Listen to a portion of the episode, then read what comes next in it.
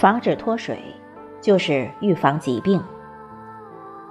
近来医学界发现，口渴意味着忍痛和提前死亡。一起来看看为什么这么说。F. 巴特曼是潘尼西林的发现者，诺贝尔奖得主亚历山大·弗莱明的学生。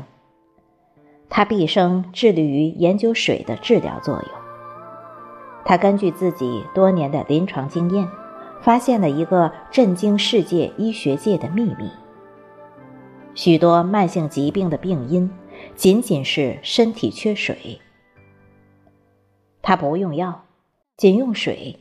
就治愈了三千多名患者。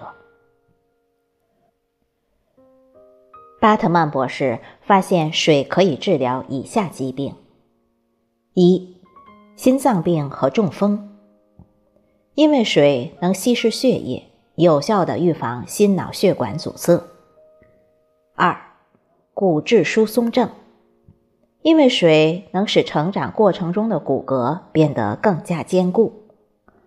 三，白血病和淋巴瘤，因为水能够将氧输送进细胞，而癌细胞具有厌氧的特征。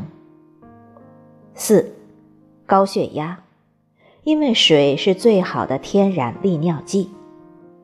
五，糖尿病，因为水能够增加身体内色氨酸的含量。六，失眠。因为水能够产生天然的睡眠调节物质褪黑色素。七，抑郁症，因为水能使身体以天然的方式增加血清素的供应。身体缺水和醉酒一样伤身。当人发生轻度脱水时，思维就开始混乱。更危险的是，一旦脱水。自我感觉的精确评估能力开始下降，其后果相当于醉酒。喝水的方法：喝水不是喝茶，一天喝二至三升的水，分多次喝，不是等到口渴时喝水。尽量喝白开水，而不是碳酸饮料和咖啡。茶、咖啡、葡萄酒和饮料不能代替身体所需的天然水，因为这些饮料虽然含有水分，但也含有脱水因子，特别是咖啡因和酒类。这些物质不仅会清除溶解它们的水分，还会清除身体额外的水分。现代人，包括大多数医生。不明白水在人体中的作用有多么重要。药物可以缓解病情，却治不好人体的衰老性疾病。许多疾病的病因仅仅是身体缺水，身体缺水造成了水代谢功能紊乱，生理紊乱最终又导致了诸多疾病的产生。巴特曼博士从医多年。经常碰到这种情况，明明是身体缺水发出的信号，急需补充水分，但人们却用化学药品对付这些缺水信号。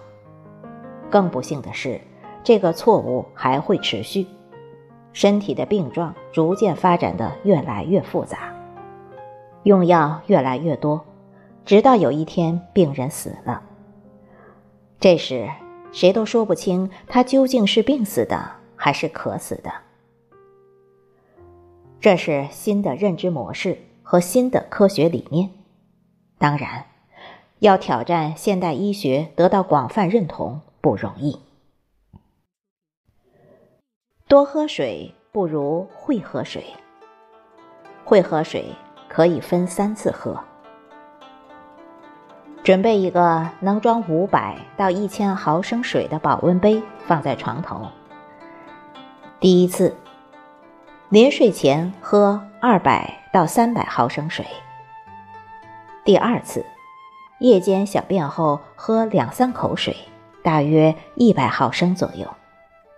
第三次，晨起再喝三百到五百毫升。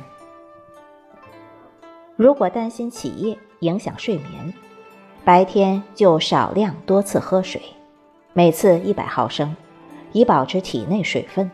晚上喝水节制。水能解决多种健康问题。在现代医学史上，治疗人体功能退化性疾病的第一个重大发现就是水的使用。这是一种简单而天然的治疗方法。简而言之，防止脱水就是预防疾病。一般情况下，进入成年后，渴的感觉会逐渐衰退，我们身体内的水分会越来越少。随着年龄的增长，体内细胞的含水量也会逐渐减少，细胞内的含水量与细胞外含水量之比从一比一减少至大约零点八比一，也就是说，进入老龄后，每十年身体内丧失三升以上的水，这是一个巨大的变化。我们饮水。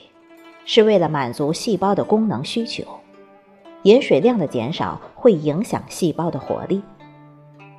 巴特曼博士发现了一个神奇的事实：病人脱水的信号是通过身体的疼痛表现出来的。不渴也要喝水。人们都会对于干渴和饥饿做出反应。